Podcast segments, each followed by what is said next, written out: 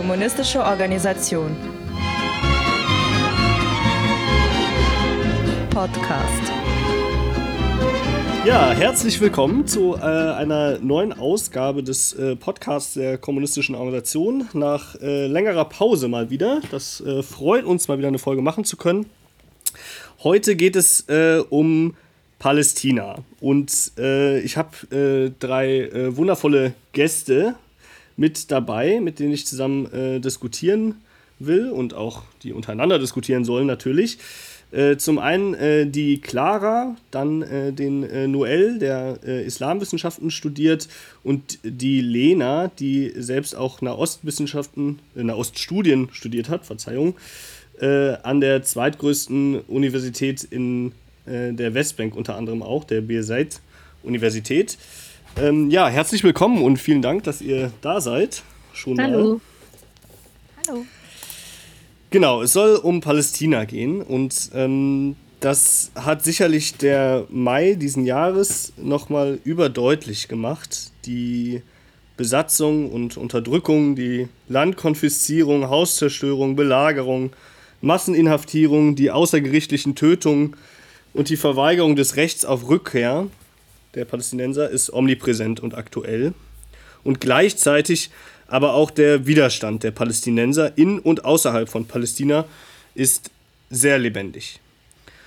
Das alleine ist schon Anlass genug, um darüber zu reden. Darüber hinaus gäbe es zig verschiedene Themen und Fragen, über die ähm, sehr ausführlich äh, zu reden wäre.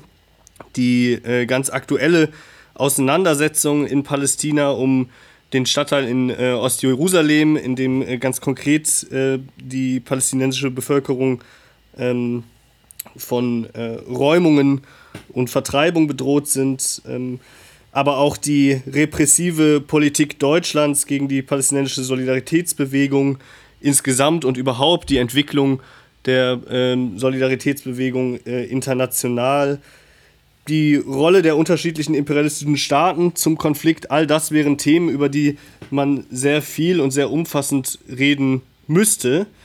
Ähm, wir müssen uns allerdings für diesen Podcast hier und heute ähm, begrenzen und äh, hoffen allerdings, dass wir uns den unterschiedlichen Fragen bei Zeiten auch nochmal umfassender zuwenden können. Heute soll es, da es auch der erste Podcast der KO zum Thema ist, etwas um grundsätzlichere Fragen gehen, um das, äh, die Lage in Palästina zu verstehen. Das ist insbesondere deswegen sehr relevant, weil es innerhalb, insbesondere auch innerhalb von Deutschland, eine anhaltende und eindeutige Parteinahme von Kräften wie der Linkspartei oder auch den deutschen Gewerkschaften und anderen sich fortschrittlich verstehenden Kräften für Israel gibt, aber auch kommunistische Kräfte, sich sehr schwer tun, insbesondere auch in Deutschland, einen klaren Standpunkt gegen die Besatzung einzunehmen. Das heißt, wir genau diskutieren über, also wollen äh, vor allem über die grundsätzliche äh, Situation in Palästina diskutieren, darüber reden, wie wir den, äh, die Staatengründung und die Besatzung einschätzen und aber vor allem auch, auch dann mit dem Widerstand äh, Palästina beschäftigen und dabei immer wieder auch Bezug nehmen zu Positionen von Kommunisten, vor allem auch in Deutschland. Vielleicht noch ganz kurz auch, ähm, was wichtig ist zu wissen, auch innerhalb der kommunistischen Organisation ähm, sind wir mittendrin, äh, uns äh, in dieser Frage weiterzuentwickeln und diskutieren auch äh, unter uns weiter. Aber ich will, glaube ich, gar nicht weiter äh, eine längere Vorrede machen, sondern einfach direkt einsteigen. Und zwar wollen wir anfangen äh, mit der Frage, wie wir eigentlich Israel einschätzen. Was, äh, haben, womit haben wir es damit eigentlich genau zu tun? Was ist die Position, unsere Position zu einem sogenannten Existenzrecht? Wie stellen sich Kommunisten, äh, sollten sich Kommunisten eurer Meinung nach zu äh, Israel stellen? Ich stelle die Frage jetzt erstmal so ganz offen in die Runde und ich glaube, wir kommen dann dazu, uns nach und nach, ähm, naja, an einzelnen Nachfragen äh, weiterzuentwickeln. Aber vielleicht kann jemand von euch mal einen Aufschlag dazu machen. Ja, ich kann gerne mal probieren einzusteigen. Ähm, genau zu der Frage Existenzrecht Israels. Das ist ja was, was wirklich in den letzten Wochen auch immer wieder ähm, praktisch so als das Totschlagargument äh, verwendet wurde gegen alle möglichen Forderungen nach auch nur Menschenrechten von Palästinensern, wird dann gesagt, aber damit stellt ihr doch eigentlich das Existenzrecht Israels in Frage. Ähm, ich glaube, was dieses Argument eigentlich macht und was es so gefährlich macht, ist, dass es zwei Sachen sehr stark vermischt. Und zwar das ähm, Recht, was Menschen haben zu leben und an die Existenz eines Staates knüpft. Also weil ja geta so getan wird, praktisch, wenn man jetzt das Existenzrecht Israels in seiner gegenwärtigen Form auch nur ansatzweise in Frage stellt, dann wäre eigentlich der Plan, alle jüdischen Israelis aus diesem Gebiet zu vertreiben. Und diese Vermischung halte ich für völlig unzulässig und, und falsch. Also ich glaube, man muss einmal festhalten, ähm, Staaten haben keine Rechte. Kein Staat dieser Welt hat an sich Rechte. Menschen haben Rechte. Und ähm, das Recht von Menschen auf Leben wird durch den israelischen Staat konsequent, also man hat es ja zuletzt, es ist jetzt noch nicht lange her, dass ähm, Gaza wirklich die Zivilbevölkerung dort massiv bombardiert wurde und das Recht dieser Menschen auf Leben wurde tatsächlich in Frage gestellt. Nicht nur durch eine Phrase, oder, sondern ganz praktisch durch die Politik des israelischen Staates. Ähm, ja, ich glaube, das ist erstmal ein, ein Punkt, den man da dabei festhalten muss, wenn es um das Existenzrecht Israels geht. Also ich glaube, wenn jemand sagt, Israel hat ein Recht zu existieren, dann muss man schon sagen, was man damit eigentlich konkret meint. Also hat Israel als der koloniale Staat, der es ist, als der Apartheidstaat, der es ist, ein Recht zu existieren. Ähm, ja, und ich glaube, da ist es auch tatsächlich äh, wichtig, sich nochmal die Geschichte dieses Staates anzugucken. Also Israel ist ja entstanden als ähm, Ergebnis der zionistischen Bewegung und die hat sich von Anfang an selbst auch als eine koloniale Bewegung verstanden. Also die ist entstanden in Europa, es war eine europäische Bewegung auch als äh, Antwort auf europäischen Antisemitismus, aber die Antwort war von Anfang an, wir brauchen einen eigenen jüdischen Staat. Und da, dieser Staat soll außerhalb von Europas liegen, aber quasi ein kleines Europa bilden. Und da waren verschiedene Länder im Gespräch, aber klar war immer, dass die indigene Bevölkerung in dem Gebiet ähm, niemals als irgendwie gleichberechtigt anerkannt wurde oder als irgendwie Leute, die auch nur Anspruch auf dieses Gebiet haben. Und ähm, ja, das ist, glaube ich, der Hintergrund, der bis heute nachwirkt. Also der bis heute das Denken und die politische Struktur von Israel formt, dieser Anspruch. Und dass es dabei um eigentlich eine sehr, einen sehr klassischen Fall von Siedlerkolonialismus sich handelt, ist jetzt nicht so eine neue Erkenntnis. Also es gibt eine Analyse zum Beispiel von der ägyptischen kommunistischen Partei, die wurde 1922 geschrieben. Da wird es schon äh, festgehalten dass es Siedlerkolonialismus ist. Es hat jetzt irgendwie knapp 100 Jahre gedauert, bis es auch hier ein bisschen angekommen ist im, äh, in, bei mehr Leuten, dass das tatsächlich eine Definition ist, die da genau zutrifft, aber es macht es ja deswegen nicht falsch. Vielleicht kann das auch jemand aus der Runde noch mal etwas erklären, was denn damit genau gemeint ist mit diesem Siedlerkolonialismus. Ja, ich finde es auf jeden Fall sehr gut, wie du das machst, Lena, äh, weil äh, ja, das stimmt auf jeden Fall, dass das eine ganz alte Erkenntnis ist. Äh, ich glaube, es ist auch sinnvoll äh, zu sagen, dass äh, aus der zionistischen äh, Perspektive es ja auch schon immer ein Siedlungskolonialismus war. Und zwar beide Begriffe wurden genau so miteinander in Verbindung gebracht, tatsächlich als Projekt des Zionismus, als Ziel des Zionismus, wurde ja gesagt, wir wollen besiedeln, und wir wollen kolonisieren. Und man, also beides war ganz offen und klar. Und ich glaube, es hat was mit dem anderen Punkt zu tun, den du genannt hast, nämlich, dass man die indigene Bevölkerung, also die einheimische Bevölkerung in Palästina einfach überhaupt nicht äh, als Berechtigte ähm, äh, angesehen hat, sondern sich selbst tatsächlich als äh, Teil eines, ähm, ja, äh, einer westeuropäischen, mitteleuropäischen Welt, in der man das Recht hat, sozusagen auch äh, durchaus woanders Land zu nehmen. Es wurde das, es wurde ja auch ähm, äh, von der zionistischen Bewegung als Landnahmeprojekt bezeichnet. Also diese, diese Begriffe wurden äh, selbst benutzt. Und Siedlerkolonialismus, vielleicht nur ganz kurz, es bedeutet ja nichts anderes, als dass man äh, nicht nur äh, sozusagen mit einer militärischen Macht irgendwo hingeht und äh, das Land besetzt und, und dort einfach, ich sag mal, Ressourcen klaut und was auch immer, sondern dass man dorthin siedelt. Also versucht wirklich im Land äh, Bevölkerung äh, äh, hinzubringen äh, und, und das Land zu besiedeln. Ähm, ein Unterschied vielleicht zu anderen ähm, oder äh, zwei anderen vielleicht siedlungskolonialen Projekten wie Südafrika oder Algerien ist, dass kein äh, Kolonialmutterland da war.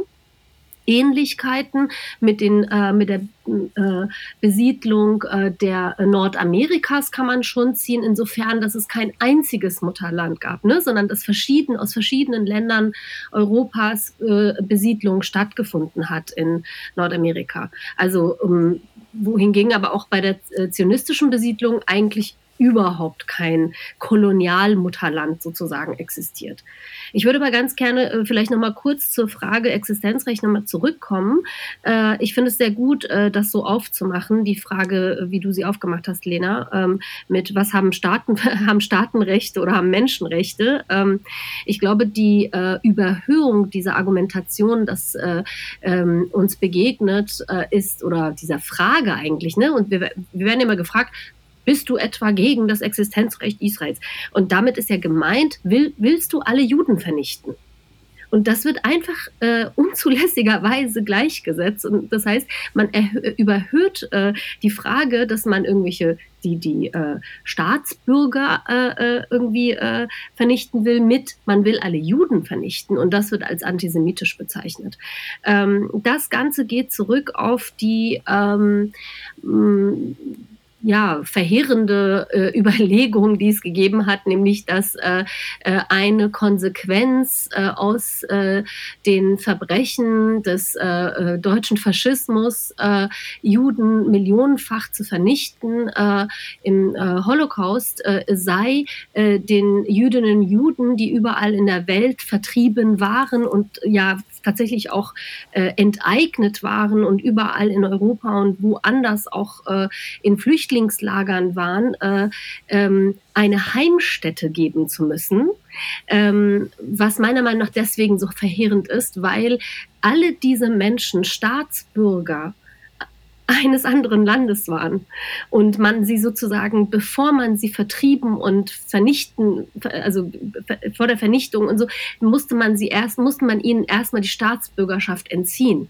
Und die, diese Konsequenz zu sagen, äh, Jüdinnen und Juden brauchen deswegen jetzt einen Schutzraum, beinhaltet ähm, etwas sehr ähm, krasses, nämlich, dass man äh, ihr Recht auf Staatsbürgerschaft, was ihnen entzogen wurde, nicht äh, so, äh, mit beinhaltet. Was nicht heißt, dass nicht später auch alle diese Menschen die Staatsbürgerschaft bekommen haben, also die deutsche Juden zum Beispiel, und es heute auch nicht können, sondern dass einfach dieser Gedankengang das beinhaltet.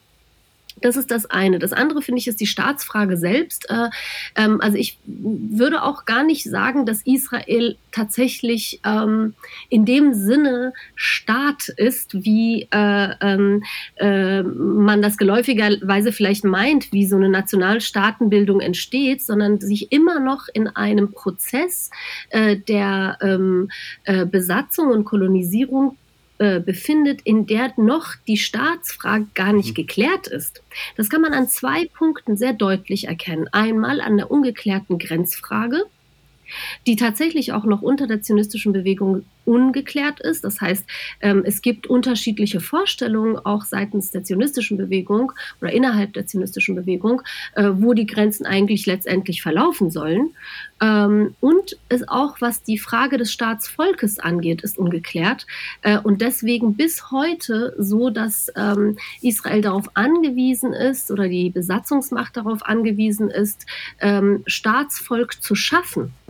Und das ist seit äh, der, äh, den Anfängen der Besiedlung ähm, Anfang der, äh, des äh, 20. Jahrhunderts bis heute äh, ja äh, ein Ding, was sehr schwierig und kompliziert war.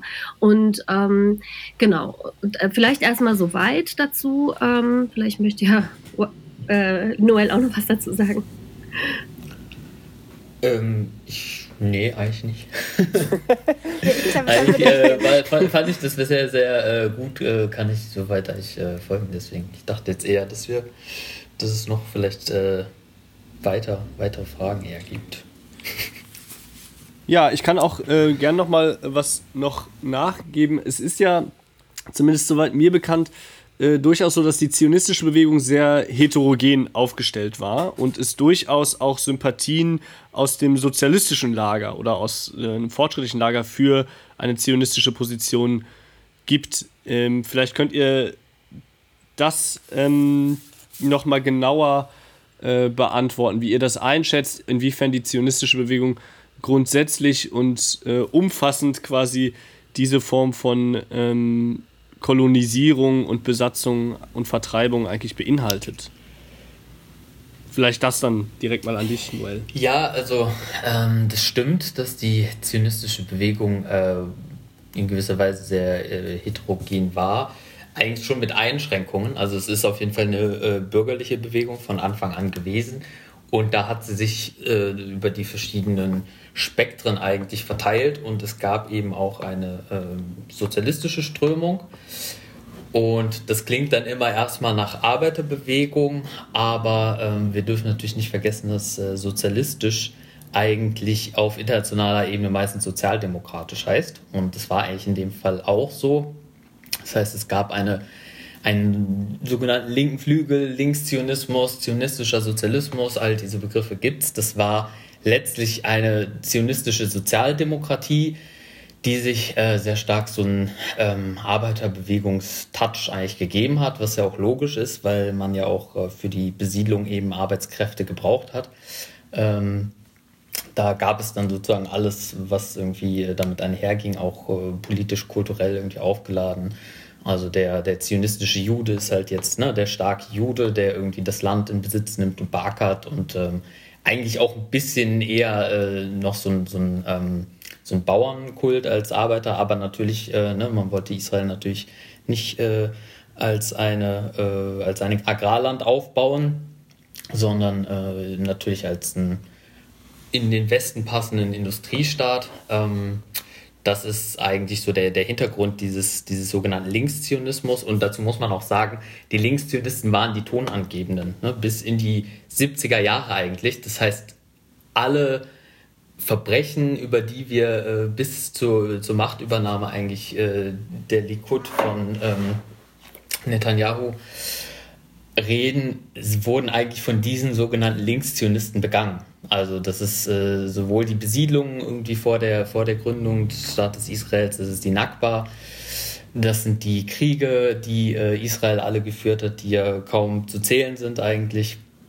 äh, der Rassismus, die Apartheid und so weiter und so fort, sowohl in den besetzten Gebieten als auch im Staat selber. Äh, das, das geht alles aufs Konto dieser, dieser sogenannten ähm, zionistischen Sozialisten. Und äh, der Zionismus hatte dadurch allerdings schon auch äh, gewisse Einflüsse, beziehungsweise es ist natürlich nicht immer für alle so durchschaubar gewesen, ähm, wo, wo jetzt sozusagen die, die Grenzen dann liegen, so äh, gerade in der Arbeiterbewegung. Und ähm, es äh, gab sozusagen, oder die, die, die Gretchenfrage war aber eigentlich immer der Zionismus. So, das heißt, auch unter den, den äh, Juden, die damals nach, nach Palästina eingewandert sind, die jetzt nicht alle überzeugte Zionisten waren, sondern aus verschiedenen Gründen äh, wirtschaftlich und so weiter und so fort dorthin gegangen sind, äh, gab es natürlich immer zionistische Ideen.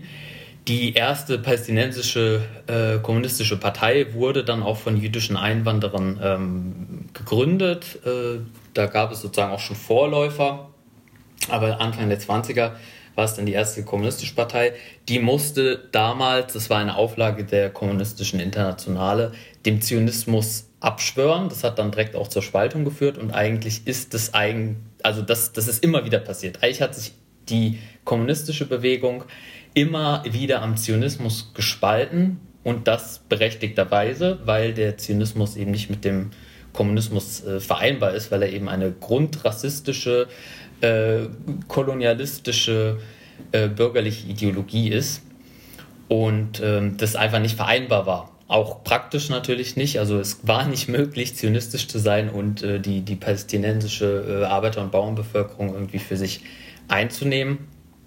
Ähm, und genau, letztlich ist es dann eigentlich so der, der große Spalt, dann, ähm, nachdem man immer wieder versucht hat, die Leute zusammenzubringen, das zum Teil auch geklappt hat, äh, im Zweiten Weltkrieg war das dann die Spaltung damals der, der Kommunistischen Partei in ein äh, palästinensischen Arm und in einen ähm, jüdisch und immer auch zionistisch ähm, mindestens angehauchten oder pro-zionistischen, de facto zionistischen Flügel. Und dieser Flügel hat sich nach der Staatsgründung Israels dann eigentlich auch irgendwann aufgelöst. Also er ist dann sozialdemokratisch geworden und äh, hatte dann eigentlich auch keine echte Rolle mehr, weil der Staat war ja schon ethnosozialdemokratisch, also zionistisch sozialdemokratisch und entsprechend ist dann sozusagen die kommunistische Partei in Israel letztlich auch ähm, eine rein palästinensische Partei geblieben.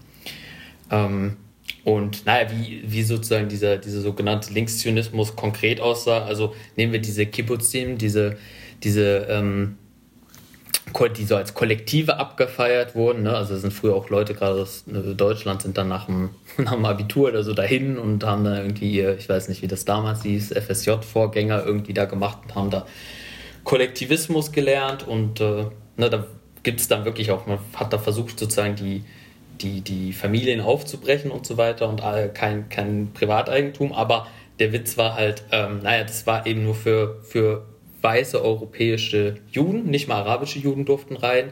Und ähm, sie hatten ganz klar eine siedlerkolonialistische ähm, Funktion, nämlich äh, die haben als Wehrdörfer funktioniert, sie haben die, die, den Landraub, das Gebiet des Landraubs, des zionistischen Landraubs eigentlich abgesteckt äh, und haben den letztlich auch kapitalistischen israelischen Staat, haben für den eigentlich seine Waren hergestellt. Also viel äh, oder viel, Zionist, äh, viel, viel sozialistischer Anstrich, aber am Ende ähm, ist da eigentlich nichts hinter.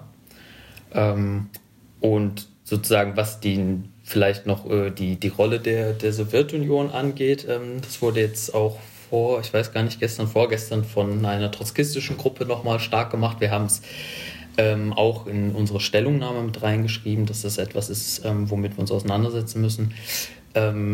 Die, die Sowjetunion hat äh, als erster Staat äh, Israel anerkannt damals, nach der Gründung, und die Tschechoslowakei, die damals noch keine Volksrepublik war, aber unter sowjetischem Einfluss stand, hat auch ähm, Waffen geliefert an die zionistischen Milizen. Ähm, es sind auch Kampfflugzeuge von der Tschechoslowakei aus gestartet. Ähm, da gibt es viel äh, ja, Meinungen, viele Meinungen drüber. Also im bürgerlichen Spektrum findet man alles von, eigentlich äh, wollte man nur die eigenen Juden loswerden oder man hat den eigenen Antisemitismus versucht zu kaschieren, äh, bis hin zu, naja, die, die Kommunisten haben halt die ganzen Muslime und Araber halt gehasst und das waren für sie alles äh, Protofaschisten. Und auch die Trotzkisten sagen natürlich, ne, das war alles Stalin und Stalinismus und so weiter. Und ich denke, ähm, naja, das ist auf jeden Fall ein Kapitel, das für uns sehr wichtig ist, äh, das sehr, sehr kritisch ist.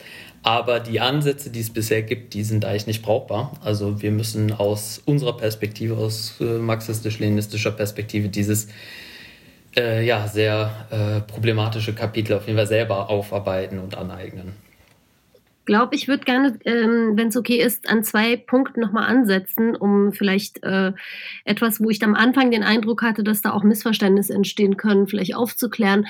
Also das, was äh, hier mit Linkszionismus gemeint ist, darauf, du beziehst dich ja vor allem auf die Zeit äh, nach der Staatsgründung oder vielleicht kurz vor der Staatsgründung und dann nach der Staats, äh, sogenannten Staatsgründung. Ähm, aber ich glaube, es wäre ein falsches Bild. Äh, du bist auch kurz darauf eingegangen, Manuel, wenn man glauben würde, der Zionismus war eine linke Bewegung eigentlich. Und weil das diese Vorstellung gibt es tatsächlich. Und mittlerweile bekomme ich das auch mit, dass an Unis und äh, so weiter, äh, wenn Zionismus-Seminare gemacht werden, der Zionismus heute als antikolonialer Befreiungskampf versucht wird irgendwie zu konstruieren. Und das ist grundfalsch. Also da, das dürfen wir nicht vergessen, dass der Zionismus tatsächlich eine äh, ziemlich äh, von Anfang an reaktionäre Bewegung war, der in äh, eher ähm, äh, unter gut situierten, äh, kapitalistisch orientierten, äh, rassistisch denkenden äh, ähm, Teilen der äh, jüdischen Bevölkerung äh, ähm, entstanden ist und nicht äh, äh allgemein eine linke Bewegung war. Äh, und wir reden dann über Ende des 19., Anfang des 20. Jahrhunderts wo die Entstehung des Zionismus ist und dann entwickeln sich verschiedene ähm, Strömungen nach und nach. Und das andere ist das, was innerhalb der kommunistischen Bewegung schon lange existiert hat, auch Ende des 19., Anfang des 20. Jahrhunderts, nämlich eine jüdische äh, Bewegung, eine jüdische Nationalbewegung, die sogenannten Bundisten. Und da gab es innerhalb der kommunistischen Bewegung vor allem seitens von äh, Lenin und Stalin sehr klare, deutliche Stellungnahmen dazu. Ähm, und auch zu der Frage, ähm, äh, gibt es eine jüdische Nation, ja oder nein? Äh, also Lenin hat meiner Ansicht nach äh, die Frage sehr deutlich beantwortet, äh, nämlich dass in den, er nennt es ne, so, da äh, können wir jetzt auch nochmal einen Podcast zu machen, in den sogenannten zivilisierten Ländern, sagt er, also damit meint er in den industriell etwas hoch, höher entwickelten äh, Ländern, kapitalistischen Ländern, gibt es keine jüdische Nation, weil, weil das es sozusagen nur, wenn überhaupt eine, Jüd eine also die Assimilierung vorangeschritten ist und die meisten sogar ihre jüdische Identität abgelegt haben und in den Ländern barbarischen, damit meint er unter anderem auch Russland, äh, sei die äh, jüdische ähm, Bevölkerungsteile seien eher eine Kaste, weil man sie in dieser Kaste gewaltsam hält. Also er macht diese Unterscheidung auf. Und die Bundisten aber waren eine Strömung innerhalb der kommunistischen Bewegung, die versucht haben, sozusagen eine eigene jüdische Identität zu konstruieren, um zu sagen, dass es eine nationale Befreiung von Jüdinnen und Juden geben muss. Und dagegen hat Lenin sehr stark gehalten. Man muss, und damit finde ich, sollte man den Bezug auch herstellen zum, zur, äh, zum, zur äh, Anerkennung des Teilungsplanes, also des UN-Teilungsplanes äh, 1947, 48 von, von der Sowjetunion. Äh, ähm, ähm, dass da damit tatsächlich diese grundlegenden Einsichten, die es gegeben hat in der Frage, äh, äh, was ist eine Nation und so weiter, davon Abschied genommen wird, äh, de facto und auch in den Ausführungen äh, und man äh, in, entgegen dieser eigenen Position handelt, ähm, begründet teilweise auch mit äh, der Situation aufgrund der Vertreibung vieler Juden und Juden sozusagen in Europa, wie ich vorhin meinte, wegen Holocaust und aber auch ähm, ähm, weil das halt jetzt so sei, weil eben ähm, das eine Realität sei, dass es eine jüdische Besiedlung jetzt gäbe, sozusagen in, in Palästina. Und äh, das finde ich ziemlich absurd, weil wenn man sich die Zahlen anguckt, dann ist das natürlich, ähm, ist der Teilungsplan nun wirklich nicht eine Widerspiegelung äh, dessen gewesen, wie die Bevölkerung verteilt war damals. Ich hätte, glaube ich, noch einen Punkt, der jetzt immer wieder so am Rande mit angesprochen wurde, aber den ich, glaube ich, schon nochmal wichtig finde zu betonen, dass ähm, Zionismus eben eine europäische Bewegung auch ist. Also in Europa entstanden, eine Reaktion auf europäischen Antisemitismus und aber auch sich selbst explizit als eine europäische Bewegung, europäische koloniale Bewegung versteht. Das heißt, auch wenn ähm, immer wieder dieser Anspruch stark gemacht wird, dass Zionismus für alle Jüdinnen und Juden sprechen könne und man im Grunde auch nicht äh, antizionistisch sein könnte, angeblich ohne antisemitisch zu sein. Es ist eine Behauptung, die immer wieder kommt, als wäre das einfach identisch, als wäre Judentum und Zionismus als eine politische Bewegung, die eben genau das, was jetzt auch schon oft gesagt wurde, diese Behauptung aufstellt von es gibt ein jüdisches Volk und dieses eine jüdische Volk braucht eine nationale Heimstätte ähm, dass das gleichzeitig aber damit einherging, dass äh, die Definition davon, was dieses Judentum dann sein soll, was dieses Jüdische sein soll, eine ist, die ganz große Teile des Judentums einfach von sich gestoßen hat, einfach negiert hat, teilweise abgesprochen hat, ähm, dass es jüdisch ist, wenn es dann um nicht-europäische Jüdinnen und Juden geht. Und ich glaube, das ist schon ein Punkt, der gerade in Bezug auf Israel auch als koloniales Projekt schon ähm, wichtig ist zu sehen, weil es sich natürlich von Anfang an auch gegen palästinensische Jüdinnen und Juden gerichtet hat, die dort gelebt haben, die ungefähr damals 4% ausgemacht haben, aber auch eben ähm, von Anfang an ähm, gegen Juden, die in anderen arabischen oder nicht-europäischen Ländern gelebt haben, die dann ähm, teilweise, also es ist ja es wird ja geframed als das Recht auf Rückkehr, wenn ähm, Jüdinnen und Juden einwandern nach Israel, ähm, denen das verweigert wurde. Also wo gesagt wurde, die, die brauchen wir hier nicht, teilweise mit ganz ähnlichen Argumenten, mit denen Palästinensern begegnet wird. Also die Sorge, dass sie irgendwann eine Mehrheit bilden könnten, dass es den europäischen Charakter des Landes zerstört und so weiter. Ähm, genau, weil ein Punkt von diesem äh, Siedlerkolonialismus, den äh, Clara ja schon ein bisschen definiert hat, ist ja eben, dass es primär, wie schon gesagt wurde, um das Land selbst geht. Also es geht um die Aneignung von Land und die Kontrolle darüber. Es geht auch, aber nicht eben so, so zentral um die Ausbeutung der Arbeitskräfte, die es dort gibt, sondern es geht um ähm, Bevölkerungsaustausch, ja, kann man euphemistisch sagen, aber die Vertreibung praktisch der, der Bevölkerung, die dort lebt. Dann ist aber ja die Frage, wer, ähm, welche Arbeit ist es, die dann ausgebeutet werden soll.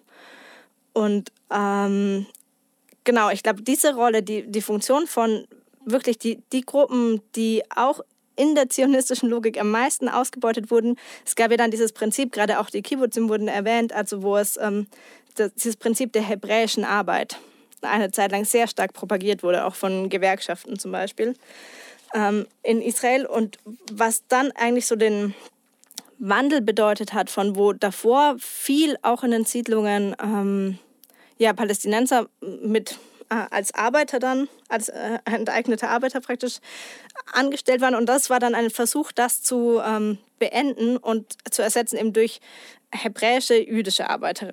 Arbeiter. Und diese Arbeit wurde dann meistens, oder gerade wenn es um schwere Arbeiten ging, um schwere körperliche Arbeiten, wurde praktisch den ähm, ja, nicht-europäischen Juden ähm, gegeben oder ja, gezwungen, dass sie die verrichten. Immer wieder auch unter Rückgriff natürlich auf so Argumente wie, ähm, ja, für einen europäischen Menschen ist das einfach zu schwere Arbeit. Die sind es ja eh gewohnt. Die haben eher die körperlichen Voraussetzungen dafür. Es gibt da von der äh, Jewish Agency, es gibt ausführliche ähm, Berichte, wo praktisch körperliche Merkmale gesammelt wurden, von wer ist jetzt wie stark geeignet für welche Art der, der Ausbeutung. Und ich glaube, das ist einfach nochmal ein Punkt, den ich auch wichtig finde, von wenn Zionismus sich anmaßt, für Juden weltweit zu sprechen, dass es aber gleichzeitig immer klar war, dass es ähm, eine, eine europäische Definition dessen ist, was dann jüdisch sein soll. Ja, eine sehr wichtige äh, Ergänzung nochmal. Vielen Dank äh, dir, Lena, und euch anderen natürlich auch. Ich habe auf jeden Fall zu, dem, zu der Frage, ich meine, wir bewegen uns immer noch quasi in dem Abschnitt, äh, uns äh, einen Begriff davon zu machen, was wir eigentlich, ähm, äh, wie wir eigentlich Israel verstehen können und in welchem Verhältnis Kommunisten äh, zu diesem, in Anführungsstrichen dann vielleicht, ja, Staat stehen. Ähm, eine Seite finde ich nochmal interessanter, interessant äh, ein bisschen reinzugehen, die Verbindung nämlich des Zionismus und der zionistischen Bewegung mit imperialistischen Interessen auch der ähm, ja, entwickelten äh, äh, imperialistischen Staaten. Ihr hattet jetzt schon äh, unter anderem ähm, am Anfang den Begründungszusammenhang aufgemacht ähm, äh, des Holocausts, also als ähm, äh, Folge des Holocausts ähm, sei der israelische Staat notwendig als Schutzraum für Jüdinnen und Juden. Ähm, aber letztlich geht ja die Planung auch einer äh, Gründung eines israelischen Staates auch schon ähm, davor aus. Vielleicht könnt ihr darauf noch mal ein bisschen näher eingehen ähm, und das erläutern, wie denn da das zusammenging und bis heute geht, auch die äh, imperialistischen Interessen auch äh, anderer großer Staaten mit der zionistischen Bewegung. Ich kann ja mal schnell einen Aufschlag machen. Also ursprünglich äh, hat Herzl schon äh, angeboten zu sagen, hey, wir können ein Vorposten sein äh, für ein, äh, äh, ja, für, für, einen, für den Kolonialismus, für den Imperialismus, also wirklich mit den gleichen Worten, die ich gerade sage, gegen die Barbarei in dieser Region. Ähm, der arabischen Völker natürlich ähm, und äh, das äh, angeboten an die tatsächlich verschiedensten imperialistischen Länder, die er damals für mächtig genug hielt, also sei es äh, Deutschland oder äh, England, ne? also die waren so ein bisschen auf der Suche sogar ähm, irgendwie in Verhandlungen mit dem Osmanischen Reich. Die waren aber ja schon wieder äh, fast äh, wieder, äh, wie sagt man, ein Niedergang begriffen und äh, deswegen dann keine Option, bis letztlich ähm, die Engländer äh, gemerkt haben, ach, das könnte doch eine ganz interessante Option sein, sozusagen mit äh, den Zionisten zusammenzuarbeiten. Ähm, ich glaube, man, man sieht dann auch durchaus eine rote Linie äh, oder einen roten Faden, sagen wir mal, von den Anfängen der zionistischen Bewegung und diesem Angebot, dieser äh, tollen Idee sozusagen, dass man äh, die, äh, diesen Deal zusammen machen kann. Wir bauen dort einen äh, siedlerkolonialen Staat auf und äh, ihr habt dafür hier äh, europäische Leute, die dort ähm, äh, einen Vorposten darstellen. Ähm, Natürlich hat sich aber durch die verschiedenen äh, Kriege und Auseinandersetzungen und die Neuaufteilung der äh, Region auch äh, ähm, die Machtverschiebung äh, gezeigt. Und äh, man kann sagen, so nach dem Zweiten Weltkrieg ähm, ähm, entwickelt sich Israel vor allem äh, zum Vorposten der US des US-amerikanischen Imperialismus, wohingegen es, es, halt nicht so ist, dass äh, die anderen europäischen Staaten nicht von der Existenz Israels vor Ort äh, auch äh, für sich irgendwie äh, Profit schlagen. Also das, das heißt nicht, dass sie das gar nicht tun, sondern aber vor allem der US-Imperialismus dort versucht, über äh, Israel sozusagen in irgendeiner Weise einen Einfluss zu haben. Äh, ich glaube, es würde zu weit führen zu sagen, was das, ob das denn jetzt sehr erfolgreich ist oder nicht. Also generell würde ich das eher als nicht besonders erfolgreich ansehen, aber ähm, äh, also weil man sieht, dass die USA kaum es schaffen, sich in der Region irgendwie breit zu machen, außer mit purer Gewalt und Zerstörung. Ähm, Genau. Ich weiß nicht, ob deine Frage erstmal darüber hinausging, ob das so war. Ich würde sagen, es ist einfach eine Symbiose, eine sehr äh, für beiden Seiten ähm, ja eine Win-Win-Verhältnis. Äh, ähm, und solange ähm, diese, die Besatzung und Kolonisierung noch in einem Prozess äh, äh, ist, also noch gar nicht abgeschlossen ist, ist auch ähm, dieser, dieses Bündnis zwischen äh, vor allem westlichen Imperialismus und, und Israel oder der, der zionistischen Entität in irgendeiner Weise ähm, ja, am Laufen. Aber ich würde nicht so weit gehen zu sagen, oh, es ist super erfolgreich und äh, so nicht anders. Natürlich kann man auf, äh, darauf darauf eingehen, dass durch die Existenz ähm, und die Entwicklung, die äh, ähm, äh, die israelische Besatzungsmacht vor Ort genommen hat, also auch durch technologische und sonst also ähm, industrielle Entwicklung, andere arabische Staaten auch ähm, ja daran interessiert sind, äh, waren und sind äh, bestimmte Beziehungen einzugehen. Das ist insofern schon ein Faktor in der Region. Ähm, genau, soweit erstmal dazu. Vielleicht können wir, bevor wir dann äh, uns jetzt äh, wirklich dem palästinensischen Widerstand auch äh, annehmen, und das ist vielleicht dann auch so ein bisschen eine Überleitung dahin, dann ähm, die Frage nochmal diskutieren, äh, wenn wir denn so grundsätzlich eigentlich eine äh, Einordnung von dem haben, was äh, Israel darstellt, ein siedlerkolonialistischer Staat, eine Besatzung und Vertreibungsmacht, ja, wie ordnen wir denn dann die Position ein, die es über weite Teile der kommunistischen äh, Bewegung äh, weiterhin gibt, ähm, eine Art von Zwei-Staaten-Lösung zu fordern und dabei wird auch immer wieder Bezug genommen auf die äh, ja, anerkannten Grenzen vom, äh, von 1967 ähm, mit Ostjerusalem als Hauptstadt eines palästinensischen Staates. Ähm, wie, wie können wir uns denn dazu fragen, oder was ist eure Meinung dazu? Ja, äh, ich kann ja mal anfangen und dann könnt ihr mich gerne ergänzen. Aber ähm, genau, vielleicht würde ich erstmal einsteigen. Du hast ja gesagt, die, die anerkannten Grenzen von 1967. Ich glaube, da würde ich nochmal bei äh, Clara auch einhaken. Also ein, ein Merkmal des, auch des Siedlerkolonialismus ist, dass er sich ähm, dass es immer weitergeht. Es gibt kein logisches, jetzt ist Schluss, jetzt ist genug, jetzt haben wir genug Land, sondern es könnte ja immer noch mehr gehen.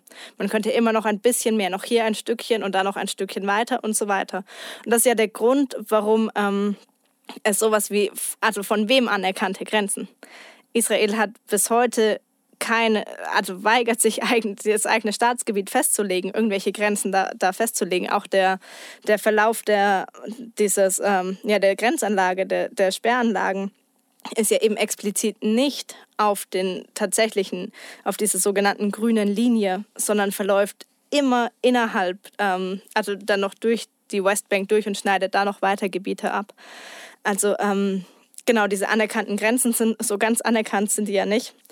Ähm, und das andere würde ich mal sagen, grundsätzlich, wenn man ähm, von der Zwei-Staaten-Lösung spricht, dann ähm, auch dann, finde ich, muss klar sein, ähm, selbst wenn man die als Option sieht, oder für mich ist es dann immer eine offene Frage, okay, was ähm, ist dann dieser, dieser zweite Staat? Also wenn, wenn der zweite Staat weiterhin heißen soll, dass es ein jüdischer Staat ist, und zwar nicht in dem Sinne ein Staat, in dem Jüdinnen und Juden sicher leben können, sondern wirklich in dem Sinn ein jüdischer Staat, der Judentum als eine Ethnie definiert, die die Vorherrschaft dort hat und wo alle anderen Gruppen nur höchstens Zweitklassenrechte habt oder haben oder noch, ähm, noch deutlich schlechter gestellt sind und nie gleichberechtigt sein dürfen, dann ist auch das keine Lösung. Also dann kann auch, wenn es, selbst wenn es dann einen eigenen ständigen palästinensischen Staat gäbe, aber auch so ein Staat könnte keine Option sein. Und ich finde, das wird oft, wenn man von Zwei-Staaten-Lösung spricht, ähm,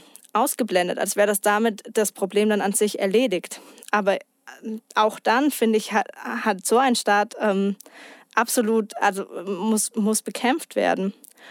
Und ähm, die andere Frage ist, die auch bei dieser Zwei-Staaten-Lösung oft ja einfach dann ähm, unter den Tisch fällt, ähm, ist die nach dem Rückkehrrecht der palästinensischen Flüchtlinge oder Vertriebenen. Und das hängt damit ja sehr eng zusammen. Also wenn man sagt, die Existenz Israels hängt daran, dass es eine jüdische Vormachtstellung in diesem Gebiet gibt. Und das heißt auch eine rein quantitative jüdische Mehrheit. Dann muss eine Rückkehr der palästinensischen Vertriebenen als eine Bedrohung empfunden werden, als eine Gefahr für diesen Staat.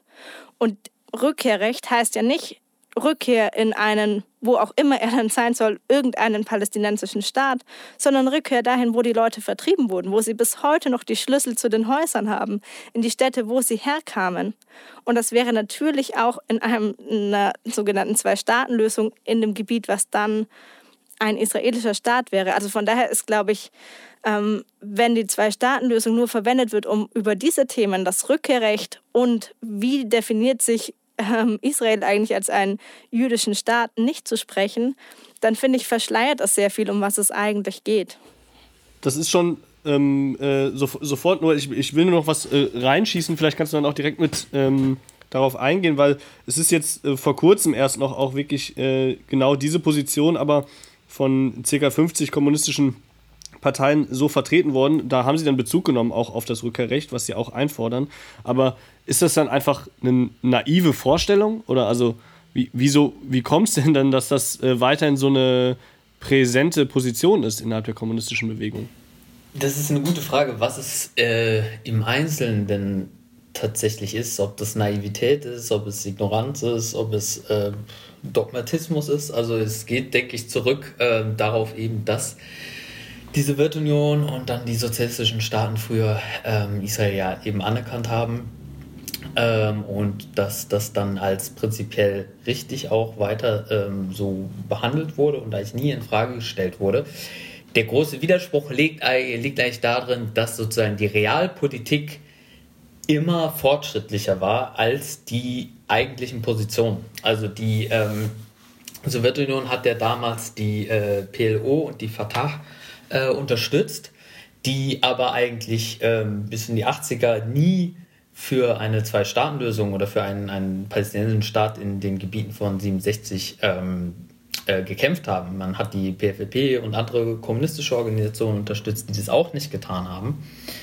Ähm, und äh, um mal ein aktuelles Beispiel zu nennen, die MLPD beispielsweise, die auch unter Bezug äh, oder unter ähm, Berufung auf, auf Stalin und die Sowjetunion ähm, zu seiner Zeit, auf äh, die man ja als ähm, ja, antirevisionistisch und so weiter sieht, ähm, die äh, sagt auch ganz offen unter Bezug darauf, dass sie für eine äh, Zwei-Staaten-Lösung ist und für einen palästinensischen Staat in den Grenzen von 67, hat aber gleichzeitig äh, wohl gute Beziehungen zur PFLP, ähm, erfährt dafür ja auch viel Repression und äh, steht da aber sehr fest und solidarisch hinter. Und ähm, jetzt äh, vor ein, zwei Tagen hat auch die DKP in einer Veranstaltung gesagt, dass sie Kontakte zur PFLP habe. Äh, also da ist sozusagen der, der Widerspruch. Ne? Also man hat sozusagen, man, man unterstützt Kräfte vor Ort, die aber gar nicht äh, für eine Zwei-Staaten-Lösung sind oder nicht für einen Staat äh, in den Grenzen von 67 und das aus sehr gutem Grund. Nur die kommunistische Bewegung international, ähm, die schafft es nicht. Also auch die, die Kommunisten in Palästina haben das lange Zeit mitgeschleppt, diese Position. Ähm, auch die, die äh, kommunistische Partei in, in Palästina, in Israel sowieso. Und äh, die hat, die, die palästinensische kommunistische Partei, die hat vor einigen Jahren ähm, in ihrem Programm das erstmalig geändert. Also nach, äh, naja, über 70 Jahren Israel oder knapp 70 Jahren Israel, haben sie gesagt, naja, jetzt ist mal langsam Zeit hier äh, ein bisschen ähm, sich nochmal die Geschichte anzugucken und wir müssen jetzt feststellen, okay, 120 Jahre äh, Zionismus, 70 Jahre Israel, ähm, Oslo, wir haben gesehen, zwei Staatenlösungen funktioniert nicht. Es ist eine totale Schwächung unseres Kampfes und es hat die, die Kommunisten in Palästina von den Massen isoliert weil es eine falsche Position ist und jetzt müssen wir Selbstkritik leisten. Und das haben sie für sich getan und das mussten sie, denke ich, auch tun, ähm, weil sie ja eben, ne, es, ist, es ist ihr direkter Kampf. Die anderen haben noch nicht nachgezogen und haben sich auch noch nicht damit auseinandergesetzt. Und ich denke, das ist eine wichtige Diskussion, die wir, äh, die wir werden führen müssen. Also sowohl in Deutschland als auch international. Dann lass uns doch äh, den Schwung äh, mitnehmen und uns wirklich jetzt nochmal genauer dem äh, palästinensischen Widerstand äh, zuwenden. Ähm, ich denke, letztlich habt ihr schon sehr, sehr viel äh, und sehr grundsätzlich ähm, argumentiert äh, und den Boden dafür bereitet, um auch den Widerstand selbst einzuschätzen. Aber ich glaube, auf ein paar Punkte müssen wir auch nochmal zu sprechen kommen, weil gerade auch in, ähm, in der deutschen ähm, Soli-Bewegung äh, da sehr stark unterschieden wird zwischen den einzelnen Kräften. Ja, gerade dann sind es die ähm, kommunistischen Organisationen und Akteure, die sich ähm, dann selbst auch nochmal sehr explizit abgrenzen von äh, beispielsweise der Hamas oder dem islamischen Dschihad ähm, als äh, Organisationen, die ja wesentlich auch äh, eine Bedeutung haben äh, innerhalb des Gazastreifens oder äh, der Westbank. Ähm, wie schätzt ihr das ein? Also wer ist eigentlich Teil des palästinensischen Widerstands gegen die Besatzung und ähm, wie stellen wir uns zu, zu dem? Vielleicht klarer. Ähm, ja, danke für die Frage. Also ich finde äh, die äh, Positionen, die ich dazu gelesen habe, ähm, ja, äh, sehr problematisch, weil sie oft ähm, das an so ähm, ja, ideologischen äh, Punkten festmachen, so nach dem Motto, die Islam, der Islamismus ist reaktionär, wir sind Kommunisten, wir halten nichts von Religion, also eigentlich jetzt noch einen Schritt weiter, so nach dem Motto, wenn man so religiöse Elemente hat, das sind Reaktionäre, wir haben damit nichts zu tun, deshalb sind wir dagegen. Und das ist für mich einfach ein Ausdruck von Borniertheit, weil es erstmal nichts mit der Sache selbst zu tun hat und sich nicht in, weder mit der Region noch mit der Entwicklung noch mit den Gründen, warum eben eine bestimmte Erscheinungsform des Widerstandes äh, zutage getreten ist, auseinandersetzt, sondern einfach erstmal so, ich sag mal, ganz ähm, distanziert an die Sache rangeht und äh, so ähm, ja an so einzelnen Inhalten, die vielleicht vertreten werden, die man auch ein bisschen unterstellt, würde ich sagen. Ähm, ähm, äh, also weil man sich eben nicht genau damit auseinandersetzt, äh, ähm, einfach abarbeitet. Unter anderem wird ja zum Beispiel der Hamas irgendwie unterstellt, so ganz selbstverständlich, äh, dass sie ähm, Antisemiten seien. Das finde ich, also das finde ich total absurd und da braucht man einfach, äh, ich sag mal, die, die, äh, äh, das äh, Programm oder die Charta der Hamas lesen und äh, dann kann man eines vom Gegenteil überzeugt werden. Und man braucht sich angucken, welche Aktivitäten auch die Hamas teilweise in der Westbank hat. Da stellen sich christliche Kandidaten auch für die Hamas auf und so weiter. Also ich finde, ich finde, das sind alles so ähm, Vorstellungen, die so idealistischen Charakter haben und ernstzunehmende politische Auseinandersetzung mit der Region voraussetzen oder offensichtlich nicht äh, voraussetzen. Ich persönlich finde, äh, alle ähm, äh, Organisationen, alle äh, Gruppen, Initiativen, äh, Massenorganisationen, die in Palästina sich ganz klar gegen die Besatzung und gegen die, äh, und zwar Besatzung seit 48 ähm, und ähm, gegen Israel stellen, sind Teil des Widerstandes. Alle diejenigen, die es sich äh, zur Aufgabe gemacht haben, auf dem Boden von Oslo äh, äh, Kollaboration mit dem äh, äh, äh, mit der Entität Israel zu betreiben, haben sich selbst rausbewegt aus aus dem was man Widerstand nennen kann und äh, versuchen äh, in irgendeiner Weise immer wieder äh, ähm, ja äh, die die Massen zu beruhigen und so weiter. Wobei ich sagen würde, also dass die Realitäten haben auch diese Sachen überholt. Also das können sie nicht mehr. Ich glaube, es ist nicht mehr möglich, dass sie andocken in irgendeiner Weise an den äh, Bedürfnissen der Massen und zwar in Palästina, außerhalb Palästinas, in den arabischen äh, Ländern, wo viele Palästinenserinnen und Palästinenser sind, genauso wie in der Diaspora Diaspora. Ähm, ich würde da keine Unterschiede machen. Ich weiß nicht, ob äh, andere Genossen hier anderer Meinung sind. Ich bin auf jeden Fall der Meinung, dass die Hamas Teil des Widerstandes in Palästina ist. Genau, also ähm, vielleicht äh, ja hier doch einen kleinen wichtigen Einschub. Bisschen widersprechend, ähm, was die Charta der Hamas angeht. Ich bin mir jetzt nicht sicher, welche du meinst, ähm, Clara, weil also es gibt die äh, alte von äh, 88. Die ist schon problematisch. Ähm, da steht ziemlich viel Mist drin, also Verschwörungstheorien, antisemitische Sachen, explizit auch Juden als Gegner und so weiter und so fort. Ähm, das ist ein Problem. Ähm, allerdings würde ich sagen, das wird viel zu hoch gehängt, ähm, denn es gibt keinen positiven Bezug eigentlich der Hamas selber darauf. Also die reagiert eigentlich immer sehr verschämt eigentlich, wenn man sie darauf anspricht. Äh, es gibt keine Veröffentlichung oder so, wo gesagt wird, hier unsere Charta, bla bla bla.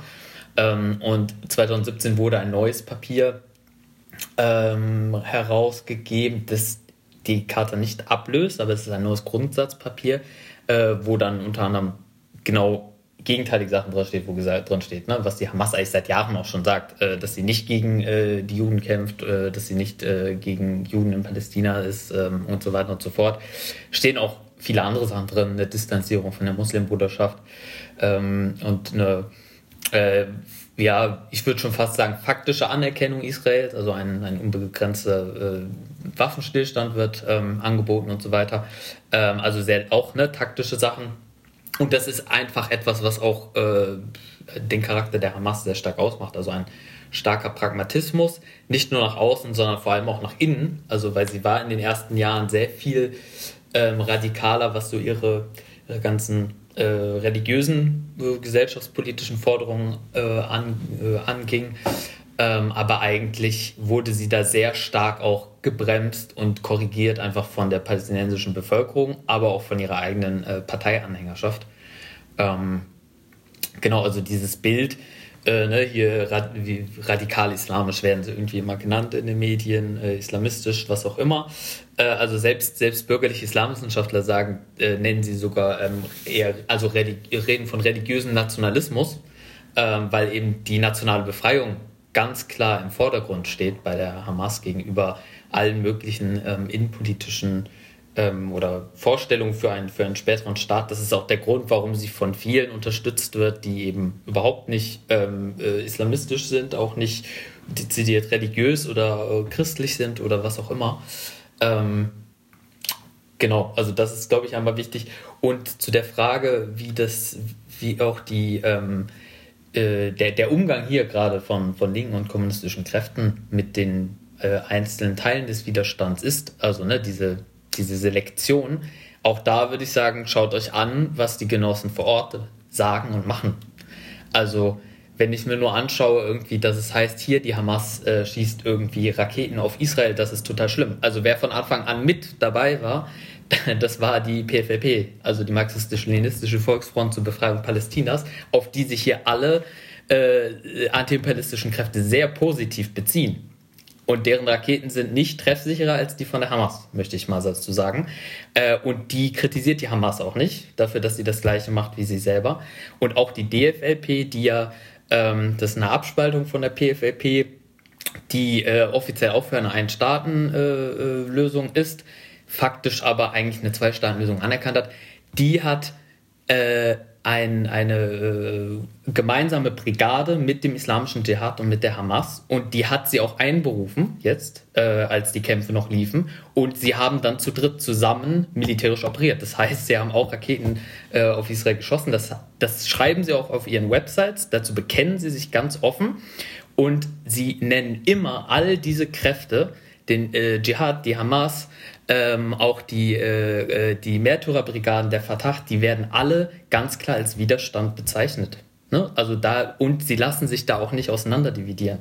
Und auch die Palästinensische Kommunistische Partei hat ähm, als, als Position, als die äh, Kämpfe äh, liefen, hat sie rausgegeben, wir wollen hier keinen, wir wollen hier keinen, keinen Frieden jetzt und wir wollen auch keine komischen Verhandlungen, wir wollen die Kämpfe zuspitzen, denn wir leisten hier Widerstand. Und sie hat sich auch ganz klar äh, gegen Fraktionierung, gegen politische Fraktionierungen ausgesprochen. So. Also, ne, da, das ist immer so ein bisschen äh, albern eigentlich, dieser Appell. Also, es fühlt sich das so an, aber zu sagen, hört auf die Genossen vor Ort, schaut euch doch mal an, was die machen. Also wenn ihr euch mit den, wenn ihr euch mit den Leuten dort solidarisiert, mit den kommunistischen Kräften, dann müsst ihr auch wissen, was ihre Positionen sind. Und ihre Positionen sind ganz klar, das ist der Widerstand. Wie soll er denn sonst aussehen? Ja, sehr stark auf jeden Fall. Ich äh, würde ganz gerne aber noch mal ein bisschen nachhaken, weil ich meine, du, Clara, hast vorhin, du hast es nicht so ganz explizit gesagt, ne, aber die Kräfte, die quasi Oslo unterstützen und quasi irgendwie im Sinne eines ähm, vermeintlichen Friedensprozesses äh, aktiv sind, damit meinst du ja sicherlich vor allem auch die äh, palästinensische äh, Autonomiebehörde, konkret jetzt äh, Abbas ähm, und so weiter. Und ähm, die, explizit diesen Kräften genau. Äh, sprichst du ja quasi auch ab, Teil des äh, Widerstands zu sein, eben weil sie sich eigentlich dem Zustand der Besatzung gar nicht entgegenstellen, sondern den anerkennen.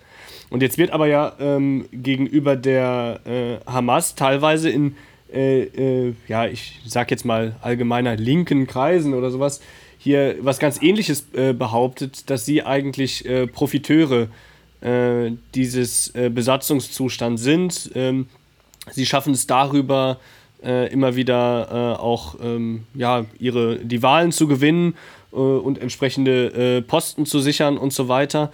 Ähm, äh, also eigentlich eine ganz ähnliche Übertragung, eigentlich äh, vielleicht mit einem anderen Mittel. Äh, wird ihnen da der Widerstand abgesprochen. Aber das ist ja, es ist so die, äh, man muss immer sehr aufpassen bei dieser äh, Propaganda und mit welchen Argumenten und psychologischen Mitteln sie arbeitet. Ähm, also das ist ungefähr so, wie wenn man der Antifa sagt, oh, äh, wenn sie mehr Zulauf bekommen, das seid ihr, ihr profitiert vom Faschismus. Ja, ihr profitiert von, aber ich verstehe nicht, was der Punkt sein soll. Natürlich in dem Moment, wo eine Organisation also von der Bevölkerung angenommen wird als ein Teil des Widerstandes und äh, äh so, natürlich gewinnt sie dann dadurch. Aber äh, äh, es wird ja unterstellt, deshalb wolle sie auch die Besatzung behalten, also beibehalten und äh, manifestieren, weil sie dann immer Wahlen gewinnen wird. Ähm, und das finde ich ist einfach äh, tatsächlich ein absurdes Argument, weil äh, das kann man tatsächlich jede Partisanengruppe vorwerfen, jeder erfolgreichen kommunistischen Partei vorwerfen und so weiter, zu sagen, ja, ihr wollt doch letztendlich den Kapitalismus, weil ohne Kapitalismus gibt es auch keine kommunistische Partei. Ähm, also man muss es doch an den Taten und Inhalten festmachen. Es gibt doch einen Grund, warum die Leute die äh, Hamas wählen und warum sie sie gewählt haben und warum auch äh, äh, es so viel Zuspruch gibt. Auch heute, also nach diesen, nach diesen aktuellen Ereignissen, die wir gesehen haben, gab es einen riesen Zuspruch für die Hamas. Warum? Weil sie eben äh, konsequent ist und Konsequenzen gezogen hat und äh, reagiert hat. Und äh, ähm, das ist, äh, würde ich sagen, der Grund, warum die Palästinenser denken, das ist äh, der, der, richtige Weg. Wir können so nicht weitermachen. Wir müssen, dieser Knoten muss gelöst werden. Und ähm, äh, vielleicht noch mal ganz kurz zu der Entstehung. Ich meine, äh, viele Leute sagen ja, ja, Israel hat dann die Hamas unterstützt und, und irgendwie aufgebaut und so. All diese Dinge haben einen Ursprung. Warum es dazu gekommen ist, dass bestimmte Strömungen innerhalb des Widerstandes bestimmte Erfolge erzielen konnten, hat einerseits mit, mit Schwächen und Niederlagen anderer Teile, in diesem Fall der PLO, ähm, zu tun, Ende der 80er, Anfang der 90er und äh, Entscheidungen, die getroffen wurden, die dann aber auch nicht mehr korrigiert werden konnten aus bestimmten Gründen. Also ich rede über Oslo und über Camp David und äh, Arafats möglichen Schwenk, den er nicht mehr machen konnte, weil er dann äh, entweder gestorben ist oder umgebracht wurde. Das weiß man nicht so genau. Ähm, äh, jedenfalls, äh, und der Grund, warum die Hamas genau in dieser Situation groß werden konnte und vielleicht auch tatsächlich in diesem Moment Israel dachte, naja, äh, wir wollen ja vor allem zuerst äh, die PLO loswerden, also lassen wir mal diese islamischen äh, Strömungen mal kurz in Ruhe, äh, dann schwächen sie auch die anderen. Das alles ist irgendwie möglich, aber ich finde, ähm, das sind alles äh, ähm, äh, Argumente, die, wenn sie dazu dienen, den Widerstand zu schwächen, ganz anders zu beachten betrachten sind, als wenn man sagt, man will wirklich historisch verstehen, wie das Ganze zustande gekommen ist. Ähm, und äh, das kann man, man kann viele Dinge erklären, aber ähm, was äh, nicht daraus gefolgert werden kann, ist, dass das Ergebnis, was vor uns liegt und heute äh, in den verschiedenen äh, Organisationen zum Ausdruck kommt, äh, einfach äh, dadurch delegitimiert werden kann, dass man denkt, dass sie entweder irgendwelche falschen Inhalte vertreten, die wir nicht gut finden. Das ist immer so, würde ich sagen, bei nationalen Befreiungsbewegungen Regierung anders zu bewerten als auch bei unter Kommunisten äh, und äh, weil sie ähm, äh, vielleicht hier und da taktische Bewegungen machen, die wir sozusagen äh, ganz äh, äh, äh, problematisch finden. Genau. Also das soweit. Vielleicht will jemand anders noch was dazu sagen. Ja, ich glaube, ich würde gerne noch was auch tatsächlich vor den, also was ist denn der Hintergrund vor dem, dass heute ich das schon so teilen würde, auch ähm, wie ich euch jetzt verstanden habe, dass ähm, tatsächlich, also wenn man über eine Partei spricht, die klar als Widerstandspartei gegen die israelische Besatzung gilt, die klar als eine Befreiungsbewegung irgendwie gilt, dass dann zuallererst die Hamas genannt werden würde von den meisten Menschen oder von den meisten Palästinensern.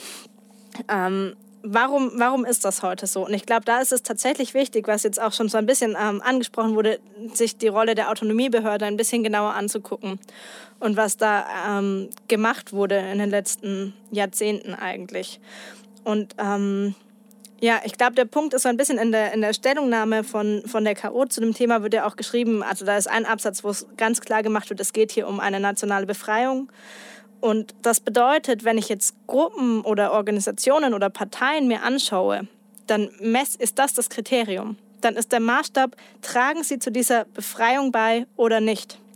Und da ist das Urteil über die Autonomiebehörde tatsächlich einfach ein verheerendes. Also ich glaube, ich würde es auch nicht, ich würde es schon teilen, was Clara gesagt hat, dass es nicht so viel ähm, Glaubwürdigkeit hat bei Leuten, aber den ähm, ja, die Auswirkungen, die die Autonomiebehörde hatte und immer noch hat, ist schon relativ weitreichend. Warum? Also einmal, die Autonomiebehörde ist ja tatsächlich ähm, ganz offen entstanden als ein Ergebnis von Oslo. Also die, die Osloer Verhandlungen, die ja praktisch dann die, die erste Intifada beendet haben. Also die erste Intifada, die wirklich ein von einer breiten äh, Zivilgesellschaft getragener Widerstand war gegen eine Besatzungsmacht, die wirklich ein großer, äh, ein großer Schritt im Befreiungskampf war die wurde beendet. Und ähm, die Behauptung von Oslo war, es wird jetzt Stück für Stück, schrittweise ein palästinensischer Staat etabliert.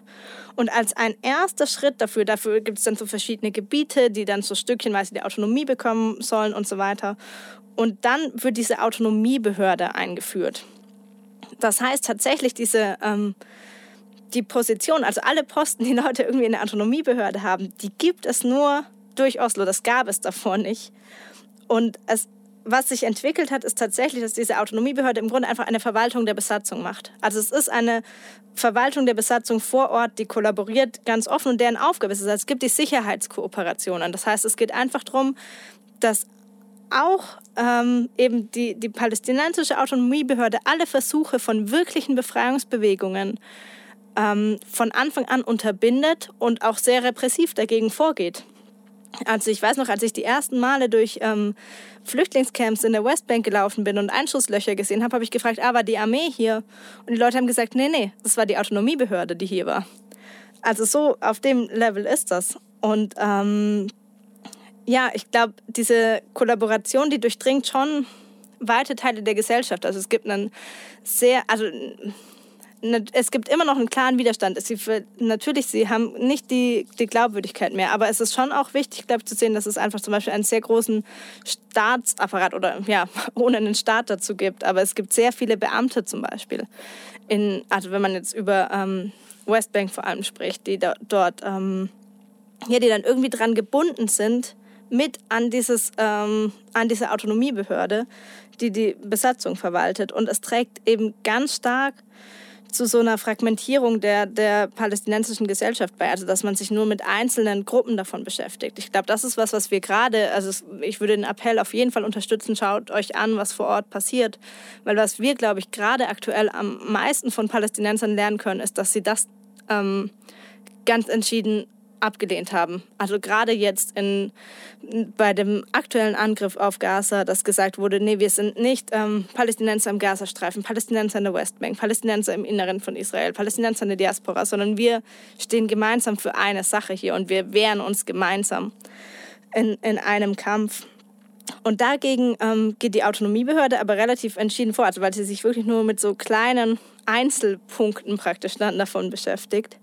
Und ich glaube, die also das größte Problem, was ich eigentlich sehe, was diese Autonomiebehörde geschaffen hat, ist, dass sie das Vertrauen von Leuten in alle verbindlicheren Formen der Organisierung sehr nachhaltig geschwächt hat. Also wenn man heute mit Leuten spricht und fragt, ähm, wer organisiert denn gerade jetzt die Proteste oder die großen Streiks oder also es gab ja einen großen Generalstreik jetzt am 18. Mai zum Beispiel. Wer, wer steht da dahinter? Dann ähm, sagen die meisten Leute ja so richtig, also es gibt jetzt nicht die Partei oder die Organisation oder es gibt nicht die eine Einrichtung, die irgendwie sich ähm, ja, von sich behaupten könnte, dass sie für die Palästinenser spricht. Und das wird von Leuten aber auch oft relativ stark abgelehnt, weil sie sagen, wir wollen das nicht. Also wir haben das erlebt, was passiert. Wir haben in Oslo erlebt, wie wir verraten wurden, wie unsere Anliegen einfach verkauft wurden. Und ich kann das schon verstehen, diesen Impuls. Ich glaube nur, dass es sehr gefährlich ist, jetzt dann den Impuls zu haben, wirklich alle verbindlicheren Formen von Organisierung abzulehnen, weil es natürlich auch schwächt, weil es dann jetzt gerade sehr viele Leute gibt, die wirklich aktiv arbeiten, aber es nicht so klar ist, wohin, wie kann das zielgerichtet zu Widerstand werden, der dann auch nachhaltig wirkt. Und ich glaube, dass dieses Vertrauen so zerstört wurde, ist mit der größte Schaden, den diese Autonomiebehörde eigentlich angerichtet hat. Sehr stark auf jeden Fall. Vielen Dank. Das ist, äh, gibt ein sehr, sehr gutes Bild, glaube ich, sehr umfassendes Bild darüber, wie, welche Rolle diese Autonomiebehörde gespielt hat. Ich würde, also ihr habt jetzt auch, also zig, zig viele Fragen in meinem Kopf, die, die sich äh, anschließen. Ich glaube, wir müssen ein bisschen schauen natürlich, oder ich vielmehr jetzt an der Stelle, wie wir es begrenzen. Äh, ich würde ähm, zuletzt dann äh, äh auch noch auf die Frage so ein bisschen der, ich sag mal, Strategie der nationalen Befreiung zu sprechen kommen. Aber vorab noch mal kurz bei der Beurteilung auch und aus ähm, des, des Widerstands ähm, bleiben. Äh, weil eine wichtige Seite ähm, immer auch die Frage der Gewalt ist. Und da würde ich ganz gerne noch mal ein bisschen zu sprechen kommen, wie ähm, also das dann sich ähm, hier zumindest innerhalb äh, der äh, Leute und Akteure, die sich solidarisch mit Palästina äh, und den Palästinensern äh, verstehen, doch immer wieder sich distanzieren von äh, einzelnen Gewaltaktionen, äh, Angriffen auch gegen israelische Zivilisten oder ähm, naja, das, was so die bekanntesten Beispiele sicherlich diese Flugzeugentführungen oder dergleichen mehr sind. Äh, jetzt hatte Noel auch schon gesagt, naja, es war durchaus so auf jeden Fall, dass da die PFLP, die DFLP ähm, äh, auf, der, auf der gleichen, in der gleichen Art und Weise zumindest auch äh, äh, agiert und äh, agieren wollte, wie auch die Hamas. Aber vielleicht können wir diese Frage der Gewalt äh, nochmal besprechen. Inwiefern ist Gewalt da ein legitimes Mittel? Äh, mal ein bisschen naiv vielleicht gefragt. Ja, ich kann dir mal einen kurzen ähm, Aufschlag machen, weil ich glaube, es ist genau ein Punkt, den ich meinte mit Fragmentierung von, ähm, von Palästinensern oder das zu Spaltungslinien reintreiben. Ich glaube, dass diese, ähm, diese Frage so grundsätzlich zu bringen, ja, aber seid ihr nicht gegen jede Gewalt? Ähm, also erstmal gilt natürlich auch da, wenn man diese Frage in einem, das haben wir schon gesagt, also in einem Kontext von Siedlerkolonialismus, der von Anfang an Gewalt bedeutet, der immer und im Alltag von jedem Palästinenser Gewalt bedeutet, wo es keinen sicheren Rückzugsort gibt. Es gibt keinen Schutz. Es gibt keinen Schutz für die, für die Palästinenser im Gazastreifen. Es gibt keinen Schutz für die Palästinenser in der Westbank. Da, die Armee geht in die Häuser rein. Du kannst nirgendwo sicher sein. In dem Kontext dann von einer Gewaltfreiheit zu sprechen, ist ja erstmal grundsätzlich äh, zynisch und falsch und absurd. Aber ähm, wie das immer wieder verwendet wird, ist ja tatsächlich auch den Widerstand, den palästinensischen Widerstand nochmal zu spalten. Also zu sagen, jetzt distanziert euch aber doch mal bitte von dem gewaltvollen Protest oder sowas. Und auch das ähm, hat schon begrenzt Wirkung und zwar eine sehr schädliche Wirkung. Also so der, der nächstgrößte Arbeitgeber neben den, der Autonomiebehörde sind zum Beispiel NGOs in der Westbank. Und von, wenn man bei so einer NGO arbeiten will, dann muss man natürlich immer, ist so die Zugangsvoraussetzung, dass man sagt, ja, man ist ja ähm, gegen den bewaffneten Widerstand. Und damit spaltet man sich ja direkt ab von Leuten, weil was gilt dann auch als bewaffnet? Ne? Dann gilt ja schon als ähm, ja, die, was ist denn mit den Ballons, die die Leute, also beim äh, Great March of Return, also wo ähm, Leute im Gazastreifen immer wieder an die Grenzen von ihrem Freiluftgefängnis praktisch hingelaufen sind in Demonstrationen und auf die geschossen wurde, die nacheinander einfach dort erschossen wurden und die dann ähm, Luftballons haben hochsteigen lassen. Und manche davon hatten ein bisschen Sprengstoff, Sprengstoff mit drinnen. Ist das dann gewaltvoller Widerstand oder nicht? Was ist denn mit denen, die Steine schmeißen auf die Soldaten, die in die Dörfer kommen? Ist das bewaffneter Widerstand oder nicht?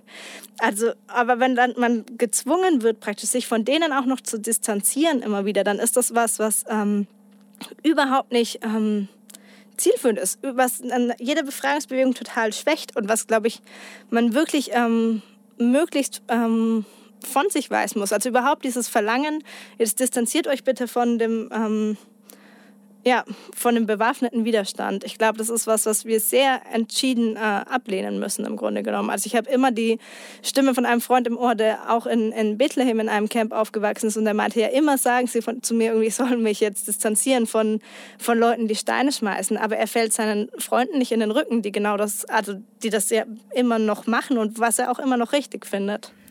Also ich glaube, äh, genau von, also was jetzt vielleicht linke oder sagen wir mal kommunistische Gruppen, bei Linken bin ich mir da schon nicht mehr so sicher. Aber äh, das finde ich ganz interessant. Also kommunistische, antipalistische, internationalistische Gruppen ähm, würden, glaube ich, auch gar nicht sagen, dass sie sich ähm, von der Gewalt grundsätzlich distanzieren. Das ist eben das Interessante. Also sagen, äh, ne, hier Befreiungskampf und natürlich auch äh, militant und militärisch. Aber dann, wenn es wieder konkret wird, dann äh, kommt plötzlich, weiß ich nicht, wahrscheinlich Moral in allererster Linie oder eben so vorgeschobene ähm, politische Sachen. Ne? Also keine Ahnung, der, wenn die, wenn die PvP Gewalt anwendet, ist das super. Wenn die Hamas das äh, tut, dann ist das falsch. Warum auch immer äh, haben wir gerade schon darüber gesprochen, was wir da sozusagen aus, aus politischer Perspektive irgendwie von halten. Ich habe auch schon gesagt, also die, die Raketen, die die PFLP oder die DFLP abschießt, sind nicht, äh, treffen nicht weniger Zivilisten oder äh, treffen nicht zielgenaue militärische äh, ähm, Ziele als die von der Hamas oder vom, vom Dschihad. Äh, mit den Flugzeugentführungen, ja, also pff, Damals war das irgendwie äh, total umstritten. Rückblickend wird das jetzt irgendwie äh, als eine Glanzzeit irgendwie der, der äh, Kommunisten in der arabischen Welt irgendwie gefeiert. Also ne, das äh, hat dann auch wieder sowas Verkitschtes irgendwie im, im Rückblick. Ich glaube, grundsätzlich ist das auch ein Problem. Ne? Also dass die, dass die Linke und die, die kommunistische Bewegung ein sehr äh, äh, romantisiertes Bild irgendwie von bewaffnetem Kampf hat. Ne? Also dann hat man irgendwie irgendwelche heldenhaften Guerilleros oder am besten noch äh, Frauen, die mit der Waffe in der Hand kämpfen und äh, dann irgendwann ist es dann halt irgendwie befreit oder so. Ne? Aber was, was heißt das Ding konkret? Also das ist halt ein Krieg. Ne? Und Krieg ist blutig und Krieg ist schlimm und äh, es ist ekelhaft und äh, das muss man irgendwie alles nicht äh, schön finden, aber äh, genau darum geht es uns, ja nicht. So, wir wollen das ja politisch bewerten und ähm, da müssen wir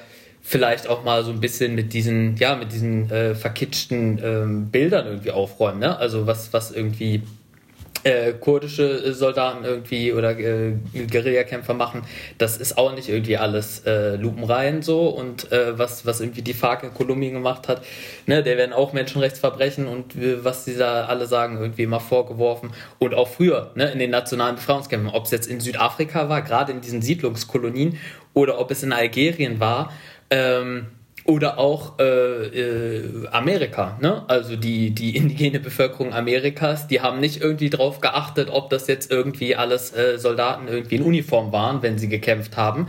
Und äh, das war auch rückblickend richtig so, ne? Also sie haben ja trotzdem nicht gewonnen. Und in, äh, in Algerien und in äh, Südafrika, das waren, äh, ne, da, da haben die Befreiungsbewegungen ähm, natürlich auch nicht irgendwie äh, immer alles nur äh, weiß ich nicht, ne, ha haarfein getrennt. Vietnam, was auch immer. Also wir müssen uns irgendwie von diesem, von diesem romantisierten äh, Kriegsbild irgendwie äh, äh ab, ähm, äh, ähm, äh, verabschieden. Also die haben auch damals, die haben Bomben gelegt äh, und zwar auch da, wo Zivilisten getroffen wurden und die haben äh, Kriege in Städte getragen. Was bedeutet das denn, wenn man einen Krieg in eine Metropole trägt? Was heißt überhaupt Krieg in Städten zu führen? Da werden natürlich Menschenleben die ganze Zeit irgendwie, auch Ziviles wird da ähm, bedroht. Und ähm, man muss aber ganz klar sagen, wer ist denn Verursacher? So, ne? Und wenn man sagt, es gibt ein Recht auf Widerstand, so politisch, wenn man das erstmal politisch sagt, dann muss man auch bitte B sagen und dann muss man auch sagen, jetzt unterstützen wir den auch konkret. Ich möchte dem gerne noch ein paar Sachen hinzufügen, aber äh, weigere mich auch so ein bisschen innerhalb linker äh, Bewegung und kommunistischer Bewegung sowieso äh, äh über diese politische Gewaltfrage anders zu diskutieren in Deutschland, äh, wenn es um die deutsche Bewegung geht, als äh, über äh, kolonisierte und, und äh, über Palästina oder in diesem Fall wahrscheinlich auch noch vermischt mit anti-islamischem Rassismus, wenn es um muslimische Länder geht, äh, als wären das zwei komplett unterschiedliche Fragestellungen. Äh, ähm, dabei sind es genau die gleichen. Da gibt es die Aggressoren und die werfen immer dem anderen vor, dass die eigentlich die politische, also die äh, nicht legitime Gewalt anwenden. Das ist eine Methode, die wir hier selber sehr genau kennen, sei es in der Antifa-Bewegung oder sonst wo. Und da wissen wir doch auch, wie wir uns gegen wehren erklären und sagen, das ist ein äh, äh, Widerstand und Verteidigung und so weiter und nichts anderes. Äh, das gilt genauso für äh, Palästina. Ähm, ich möchte aber auf zwei andere Fragen eingehen. Einmal auf die Frage der Zivilisten äh, und äh, möchte zu denken geben, dass äh, in dem Moment, wo wir vorher so lange darüber geredet haben, wie wir Israel einschätzen als eine äh, zionistische Entität, die äh, Besatzung und Kolonisierung praktiziert, äh, dann ist, stellt sich natürlich schon die Frage, äh, wie das, äh, was sich dort als äh, sogenanntes Staatsvolk konstituiert, was es dann ist. Also in, ohne jetzt unterstellen zu wollen, dass alle äh, diejenigen, die entweder in äh, Israel geboren wurden oder dorthin gebracht wurden oder dorthin gegangen sind, um dort irgendwie ein neues Leben anzufangen, sich dessen bewusst sein müssen oder sind. Das äh, schließe ich jetzt mit ein, dass sie das nicht sind. Äh, muss man doch dazu sagen, dass das ähm, äh, Verständnis von Zivilist dort ja doch ein bisschen anders ist, weil äh, ich kann nicht als Teil einer Besatzungskolonie, äh, äh einer, ja, einer Besatzungsmacht äh, irgendwo sein und erwarten, dass ich dort dann ganz normal äh, Staatsbürger bin. Oder ja, also wie so ein, das, das funktioniert einfach nicht. Ich, mu ich muss doch mit dem Bewusstsein leben. Wenn ich das nicht tue, ist es halt schwierig, sollte ich mir das vielleicht erarbeiten, dass ich gerade äh, in einem Gewaltverhältnis lebe. Und das, äh, also ich würde so ein bisschen diese Frage, ob es denn Zivilisten überhaupt geben kann im Rahmen einer Besatzungskolonie, schon mal äh, in Frage stellen. Äh, das zweite ist ähm, die andere Frage, nämlich äh, wie schätzen wir denn eigentlich die äh, Taktik des Terrors ein? Das ist ja nochmal eine Diskussion, die finde ich ja äh, weiter darüber hinausgeht, äh, ob wir das jetzt als legitim, moralisch oder nicht moralisch und so weiter an, sondern ob, ob es politisch richtig ist oder nicht. Und da finde ich, ist eine Diskussion, die sehr spannend und wichtig ist. Die können wir jetzt hier nicht führen, aber äh, äh, letztendlich glaube ich, dass wir oder ich habe die Hoffnung, dass der Widerstand in Palästina mittlerweile einen anderen Charakter angenommen hat und auch annehmen wird in den nächsten Jahren. Unter anderem steht dieser äh, ähm, neue Versuch, äh, Mazar Badil, äh, also ein alternativer Pfad, ein alternativer Weg für einen solchen Ansatz, nämlich eine, äh, der Versuch, Massenbewegungen aufzubauen und, und eine Massenorganisierung aufzubauen, also eher auf äh, äh, die Bevölkerung und auf den Widerstand des Volkes zu setzen und der Arbeitermassen und nicht so sehr auf äh, politische Terrorakte, äh, wo ich aber jetzt nicht unbedingt hier die moralische Diskussion aufmachen will, sondern welches äh, der beiden äh, Ansätze kann denn eher zu, zum Erfolg führen? Da würde ich sagen, äh, da verbinde ich doch mit der Massenbewegung mehr Hoffnung und äh, denke auch, dass das der richtige Weg ist, politisch gesehen. Das ist eine hervorragende Überleitung. Wir müssen natürlich auch auf die Zeit achten. Es ist schade, weil es ist äh, unheimlich spannend mit euch äh, dreien hier zu diskutieren. Ich könnte, glaube ich, noch, äh, naja, mindestens eine gute Stunde weitermachen, aber ich glaube, das können wir den Zuhörern ab irgendwann nicht mehr zumuten. Ich würde ganz gerne den letzten Punkt von dir aufgreifen, Clara. Was ist denn die Perspektive des Befreiungskampfs der äh, Palästinenser? Ähm, dazu äh, wurde jetzt auch schon vieles angeschnitten. Ich würde vor allem da ähm, ein paar Punkte nochmal hervorheben. Nämlich einerseits die ähm, Frage, was heißt eigentlich nationale Befreiungsbewegung? Also das, was mir hier auch viel begegnet, sind Vorstellungen davon, naja, die Palästinenser, die, die müssen Widerstand leisten. Damit meinen wir dann jetzt vor allem auch die linken und kommunistischen Kräfte in, äh, in Palästina und die müssen aber vor allem eigentlich für den Sozialismus kämpfen. Für einen, das heißt dann, weiß ich nicht, äh, multiethnischen äh, Staat äh, von ähm, äh, Muslimen, äh, Juden, Arabern und so weiter. Ähm, und äh, das zum einen irgendwie, also was, was dann irgendwie reinkommt, und zum anderen aber auch eben die Verbindung insbesondere mit der israelischen Arbeiterklasse und äh, oder auch der kommunistischen Partei Israels. Ähm, ist jetzt ein großes Feld, aber vielleicht könnt ihr mal andeuten, was ihr einerseits denkt, okay, was muss so, was müssen grundsätzliche ähm, Stoßrichtungen des palästinensischen äh, Befreiungskampfes ähm, sein, beziehungsweise welche könnt ihr erkennen, auch äh, in den äh, Widerstandsgruppen, die wir gerade schon aufgezählt haben. Ich finde die Frage nach Perspektiven sehr wichtig, weil ich finde, dass ähm, gerade wenn man in, in Deutschland über das Thema diskutiert, wird oft gesagt, es ist so unheimlich komplex und es ist so schwierig und irgendwie traut man sich gar nicht, sich dazu zu positionieren. Und ähm, klar, es hat alles eine lange Geschichte. Und es lohnt sich auch wirklich immer wieder in die Geschichte reinzugehen und sich das anzugucken. Ich glaube aber den Punkt, also die einfache Frage im Grunde von, wie geht's weiter? Wohin könnte das denn führen? Die zeigt auch schon sehr viel von dem, ähm, ja, von dem Charakter, den, den der israelische Staat hier gerade hat. Und ähm, ich glaube eigentlich ist aber genau das die Frage, die wir uns ja stellen müssen. Also es geht uns ja, es ist ja keine interessante Diskussion einfach nur, die wir führen oder so, oder ein spannendes Thema. So wird es ja teilweise von hier aus diskutiert. Sondern es geht ja da ganz konkret darum, wo kann das hingehen? Und ähm, ja, ich glaube, wenn, ja, wenn man sich anschaut, wohin Siedlerkolonialismus so ähm, sich in anderen Ländern entwickelt hat, dann gab es da in der Vergangenheit im Grunde drei Möglichkeiten. Es gab die eine Möglichkeit, dass ähm, die indigene Bevölkerung so weit vernichtet oder vertrieben wurde, dass die übrig gebliebenen dann problemlos oder mehr oder weniger problemlos assimiliert werden konnten in den Kolonialstaat, also wie zum Beispiel USA oder Australien. Ähm, die zweite Möglichkeit war, dass die äh, Kolonialmächte ähm, sich zurückgezogen haben, dass sie wieder zurückgegangen sind, wie zum Beispiel Algerien, was schon genannt wurde. Und die dritte Möglichkeit war, dass sich ein, ähm, ja, ein gemeinsamer Staat gebildet hat, also ein ähm, bürgerlich-demokratischer Staat, ähm, der nicht alle Ungleichheit aufgehoben hat, überhaupt nicht.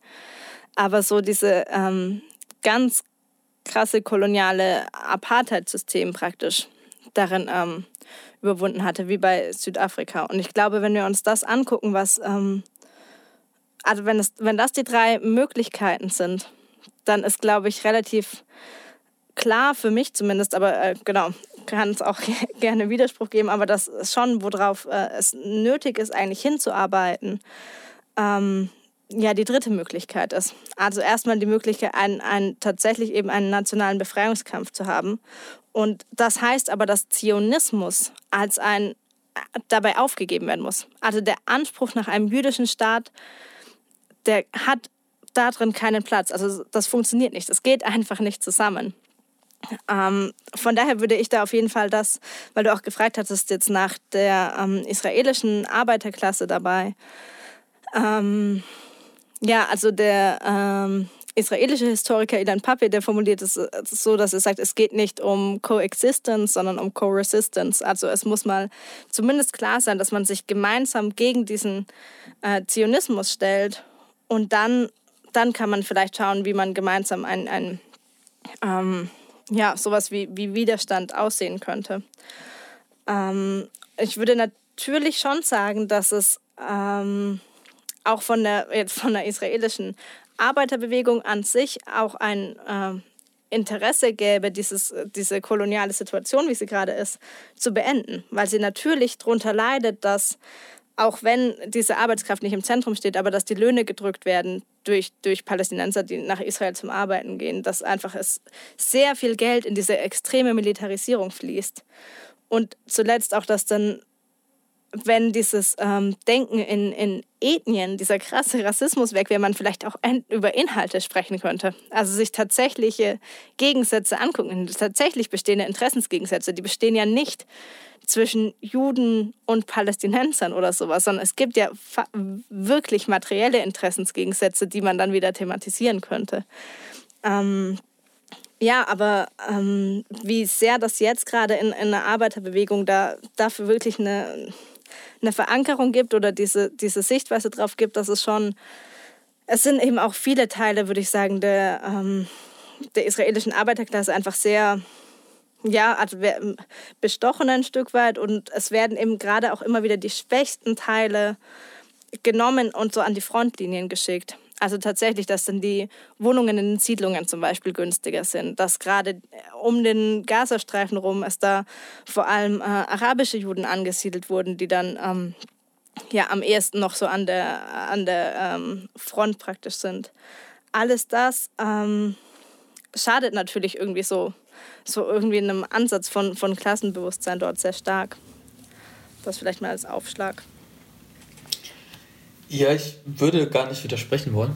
ähm, aber vielleicht so ein bisschen ähm, noch ergänzend, gerade das, was du zuletzt gesagt hast, fand ich nochmal wichtig. Also ähm, ne, gerade das Beispiel der, der arabischen äh, jüdischen Bevölkerung ist ja nochmal interessant. Also das sind die, die eben selber im Zionismus ähm, diskriminiert wurden durch diese sogenannten äh, Linkszionisten.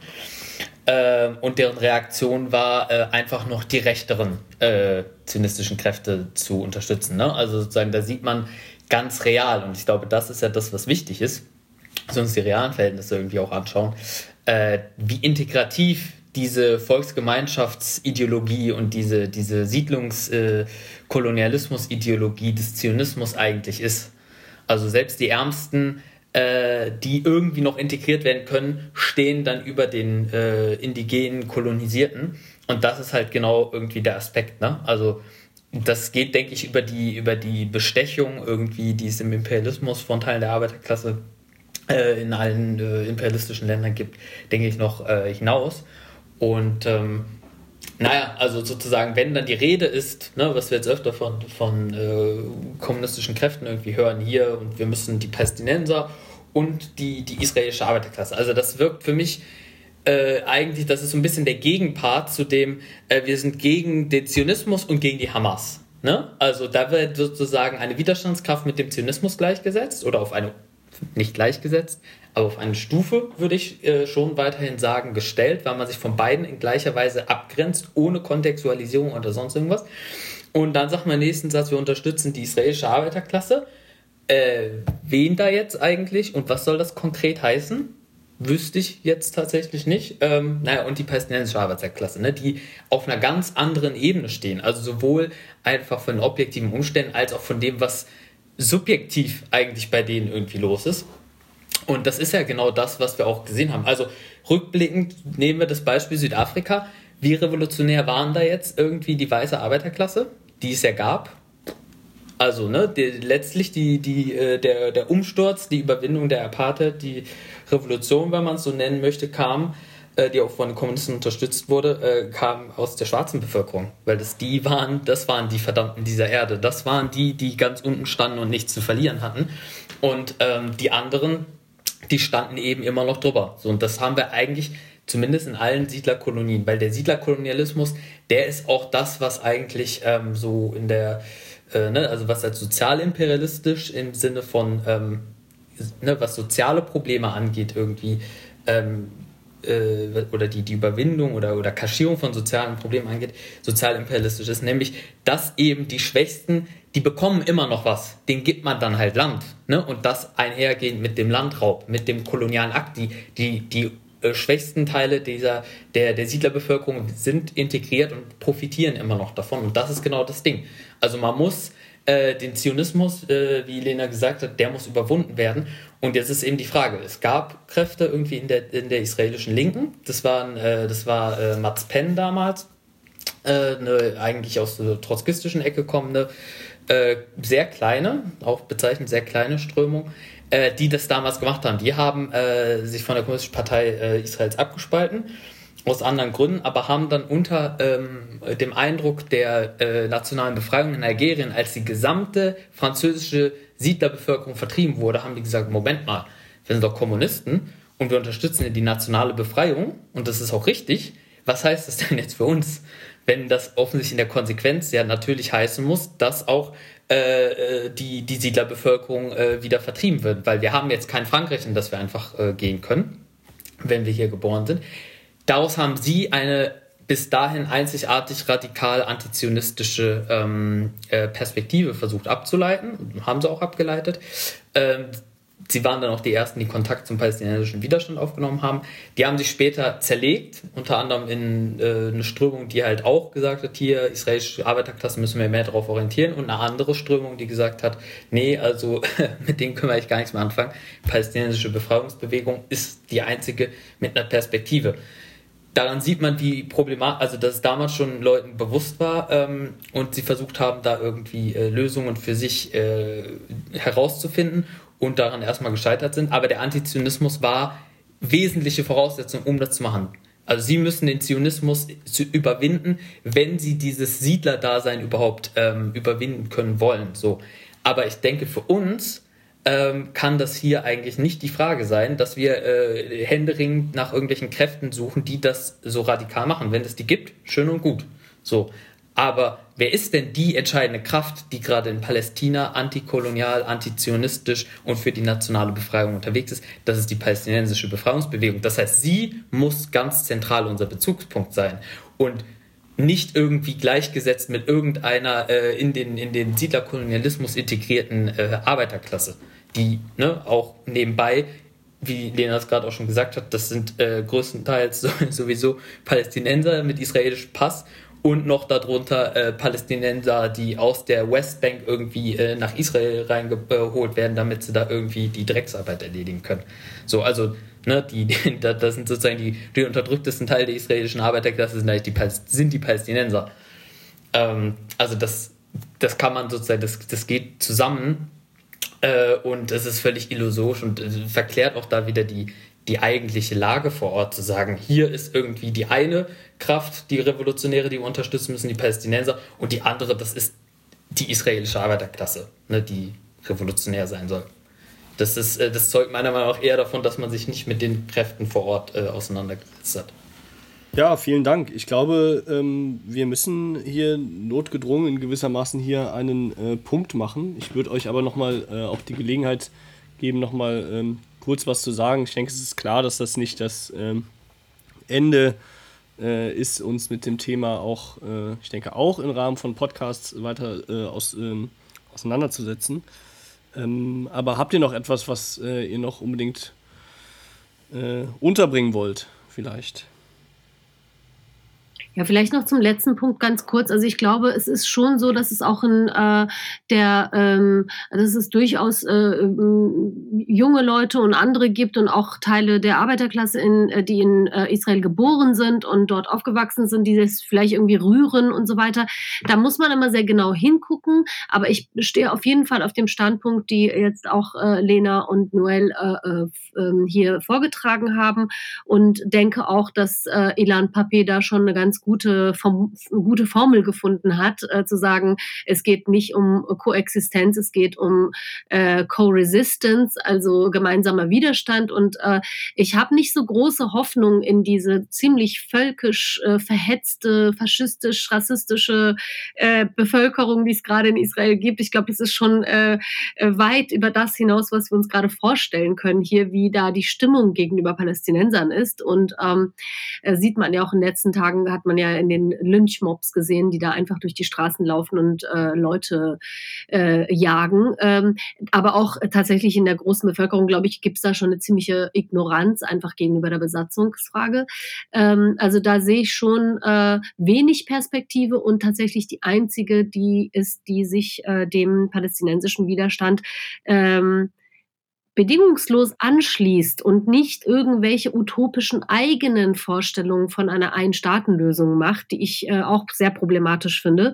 Also die, wo man dann sozusagen doch Koexistenz irgendwie in einem binationalen Staat und es sollen doch alle bleiben. Also da muss man ein bisschen aufpassen, finde ich, und auch ähm, viele Gruppen, die vielleicht so aufploppen und doch mit so dieser, das, was wir am Anfang hatten im Podcast, mit einer Art jüdischen Identität irgendwie hantieren, die ich auch sehr problematisch finde, wo ich mich dann immer frage, sind wir jetzt wieder Anfang des 20. Jahrhunderts irgendwie ähm, gelandet, müssen alle diese Themen wieder aufmachen, äh, wohingegen sich ja eigentlich weltweit vieles auch nochmal weiterentwickelt hat. Aber äh, ich glaube, da dürfen wir nicht so Kompromisse machen und so, ich sag mal, aufgrund der, des Drucks, was es hier gibt in der Gesellschaft, diesem Thema sich anzunähern, also ich meine die deutsche Gesellschaft, äh, dass wir da mit Ängsten irgendwie äh, äh, äh, da an dieses Thema rangehen, sondern sehr offen und offensiv einfach alle Themen auf den Tisch packen und, und äh, versuchen, so wissenschaftlich wie möglich an die Sache ranzugehen. Ja, und ich hoffe, wir kriegen noch einen Podcast hin. Mal gucken äh, zum Thema, äh, was hier in Deutschland eigentlich los ist und wie der deutsche Staat das Ganze für sich äh, äh, instrumentalisiert. Unbedingt. Vielleicht dazu auch als äh, Schlusswort nochmal. Ich äh, kann zumindest für, für mich sagen, dass ähm, gerade auch die Solidaritätsbewegung international für die Befreiung der Palästinenser Mut macht, dass es doch ähm, eine Entwicklung gibt und eine Stärkung gibt im Sinne des Befreiungskampfes. Und das ist, denke ich, auch was, was wir hier in Deutschland durchaus sehen können, dass da Bewegung drin ist.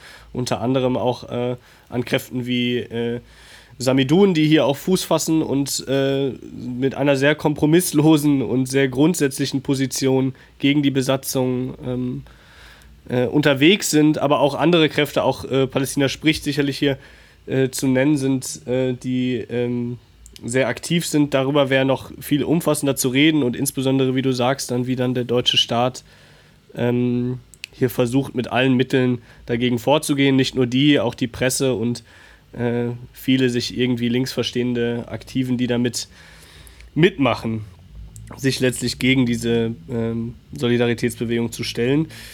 Äh, und dennoch, äh, es macht, wie gesagt, es macht Mut. Und äh, ich glaube, äh, diesen Schwung ähm, sollten wir jetzt nutzen, nicht äh, abzubauen, den Widerstand, sondern zu verstärken in diesem Sinne würde ich mich sehr herzlich äh, bei euch bedanken für das sehr, sehr interessante Gespräch und hoffe auf viele weitere. Kommunistische Organisation. Gerne. Ciao. Ciao. Podcast.